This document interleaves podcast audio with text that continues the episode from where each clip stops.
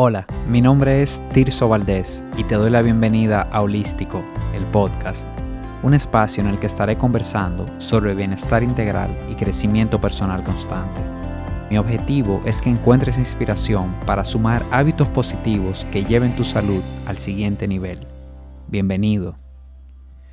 Buenos días, buenas tardes, buenas noches, no sé en el momento que estés escuchando este episodio, pero te mando un gran saludo y en el episodio de hoy quiero hablar sobre esos comportamientos que, se nos hace muy difícil controlar. Y sin darnos cuenta van escalando poco a poco hasta que se convierten en algo que empieza a formar parte de nosotros y lo único que hacen es restar a nuestra calidad de vida. Y es que pensémoslo, cuando utilizamos la palabra adicción, de manera automática nos viene a la cabeza alcohol, cigarrillos o drogas. Y entendemos que si no consumimos ninguno de estos tres, estamos libres de comportamientos adictivos. Y la realidad es que esto no necesariamente es así. Es totalmente posible desarrollar una conducta adictiva a un gran número de sustancias y comportamientos. Y hasta a personas, diría yo, pues definitivamente que existen esas relaciones adictivas. Pero hay una adicción en particular sobre la que quiero hablar. Porque está cobrando vidas y, y en mi opinión está cobrando sobre todo mucha calidad de vida. Y ni siquiera la estamos asociando a algo realmente preocupante y es la adicción a la comida. Creo que estamos subestimando este comportamiento, pues como comer es un proceso natural del ser humano, algo que que necesitamos para sobrevivir, no se despierte el mismo sentimiento cuando vemos a alguien comiendo en exceso que cuando vemos a alguien eh, tomando alcohol en exceso, por ejemplo, o, o fumando en exceso. Y justo ahí está el peligro. En muchas ocasiones la alerta llega cuando ya tenemos que lidiar con un comportamiento adictivo enraizado y con una o varias condiciones de salud que han llegado debido a ese accionar, como por ejemplo obesidad, hipertensión, diabetes, hígado graso, triglicéridos altos, síndrome metabólico y un largo etcétera de condiciones que nos están robando esa calidad de vida. Y nos estamos acostumbrando a estas condiciones, sobre todo a partir de una edad la, estamos empezando a ver como que son normales. Y la realidad es que no lo son. En un porcentaje bastante alto, las personas que presentan alguna de estas condiciones no han construido hábitos alimenticios y de estilo de vida adecuados y por eso llegan estas condiciones a, a su vida. Entonces, una pregunta sencilla que puede ayudarnos muchísimo a entender nuestro comportamiento hacia la comida es ¿por qué comemos? Es una pregunta que, puedo hacerme. ¿Por qué como? ¿Porque es la hora? ¿O porque realmente siento hambre y debo poner combustible a mi cuerpo? ¿O estoy comiendo porque, porque la comida hoy en día está tan accesible que se me antoja probar eso que está en la caja registradora cuando voy a pagar a, una farmacia, a una lavandería, a una papelería, un lugar que, ni siquiera está relacionado a, a que venda cosas de comer.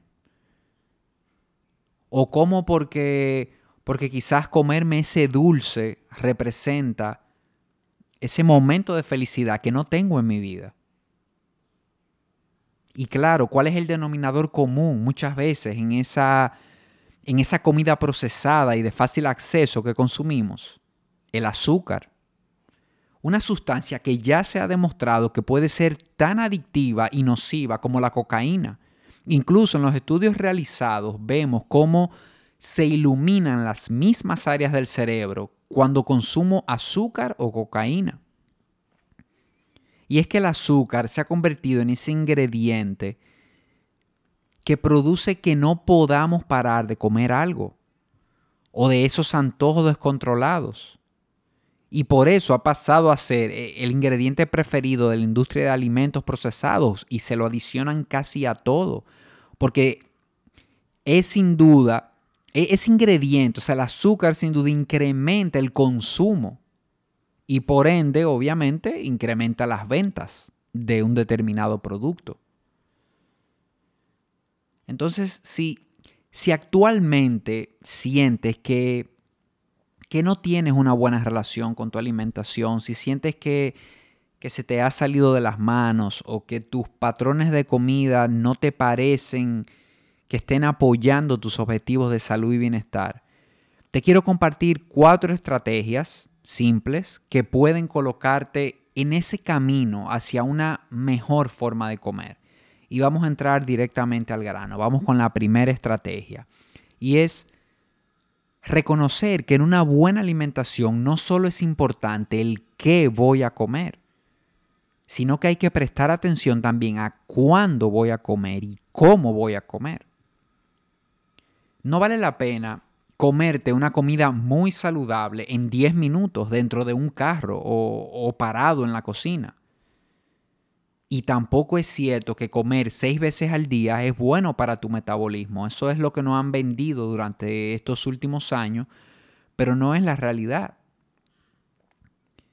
Comiendo tantas veces al día puedes estar creando de manera progresiva una, una resistencia a la insulina, por ejemplo porque te mantienes todo el día estimulando el páncreas. Entonces, es importante que, tomes nota de tus comportamientos alrededor de la alimentación. Esto puede abrir tus ojos y, y tú mismo empiezas a darte cuenta cuál es tu estado de ánimo cuando, cuando vas a comer. Una segunda estrategia es volver a conectar con los alimentos enteros, con su sabor, con su textura. Conectar con esos alimentos que realmente nutren tu cuerpo. Esa conexión se ha perdido porque estamos prefiriendo hoy día esa comida que es conveniente, que se prepara rápido, que tiene sabores fuertes. Sabores que al final un grupo de personas están encerradas en un laboratorio y están diseñando minuciosamente todos estos sabores para que tú quieras consumirla cada vez más y más y añadiendo ingredientes también que van a promover el consumo, como el azúcar que ya mencionamos, pero también hay otros más. Entonces, como ya dijimos, no solo el qué voy a comer es importante, sino que se trata de todo el proceso que hay alrededor de la comida detenernos a estar presentes mientras preparamos la comida, mientras la servimos y mientras la consumimos. Eso te hará notar realmente lo que estás llevando a tu boca. Conectar con eso y luego cuando comas algo procesado vas a notar la diferencia. Porque al conectar con esos alimentos enteros estás reeducando tu paladar. Una tercera estrategia, aprender a leer las etiquetas de los productos que, consumimos habitualmente, sobre todo, claro, de esos productos procesados, porque la comida no procesada, por lo general, no necesita etiquetas. Cuando tú compras un aguacate, cuando compras arroz, cuando compras eh, alguna carne o, este tipo de comidas, no necesitas ver etiquetas. Pero para los pocos productos que, consumamos, que sean procesados, es importante aprender a ver esta información que traen para detectar azúcar añadida, entre otros ingredientes que son agregados para aumentar mi consumo, como ya comentamos. Muchas veces ni sabemos lo que estamos consumiendo en ese sentido. Y este conocimiento puede empoderarte a hacer mejores selecciones y a optar por productos menos procesados y que estén más cerca de su estado natural.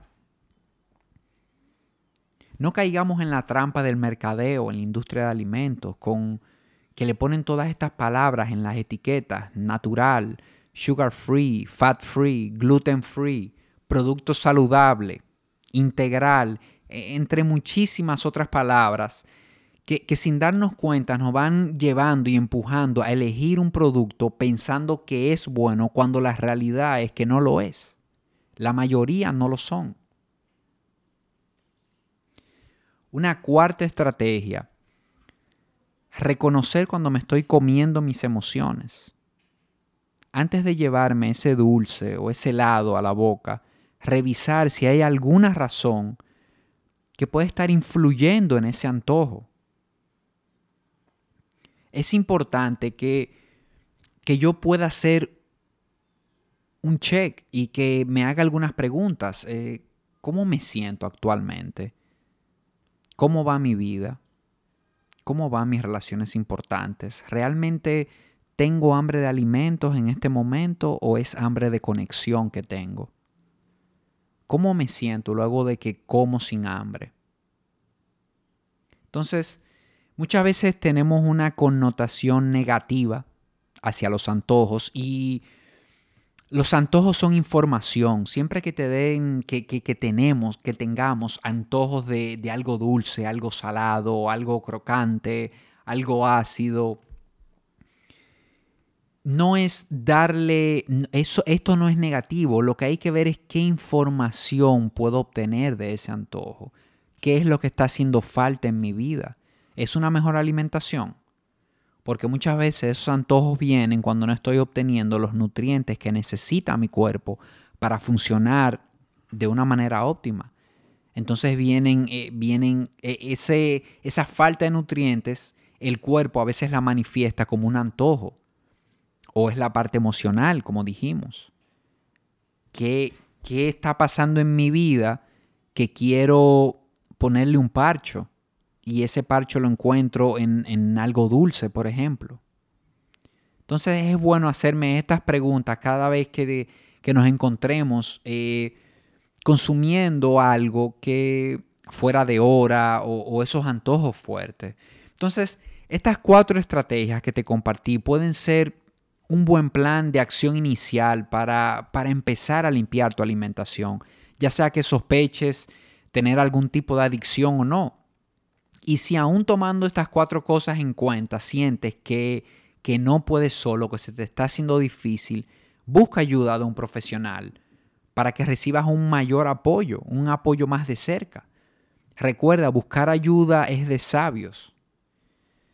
Y ya para, para ir cerrando, quiero decirte que, tu bienestar no se trata de hacerlo todo perfecto. Se trata de, de apuntarle a tomar buenas decisiones en un 85-90% de las veces y permitirme experimentar con ese 15%, darme permiso. No se trata de tener alimentos prohibidos, de que haya cosas que no, que no puedo comer esto, no. Se trata de, de alimentarnos de una manera consciente, incluyendo en una mayor proporción los alimentos que tienen los nutrientes que necesita mi cuerpo para funcionar. Yo creo que todo tiene un espacio en nuestra vida, siempre que no afecte lo más valioso que tenemos, que es esa disponibilidad de nuestro cuerpo, física, mentalmente, emocionalmente. Cuidemos esa disponibilidad. Y en este episodio lo dejo hasta aquí. De verdad que, es muy, muy importante para mí que si encontraste algo de valor, comparta este episodio con un amigo y que me dejes saber tu opinión, ya sea en Instagram o en mi correo. Gracias de verdad por, por escucharme y hasta la próxima. Un fuerte abrazo.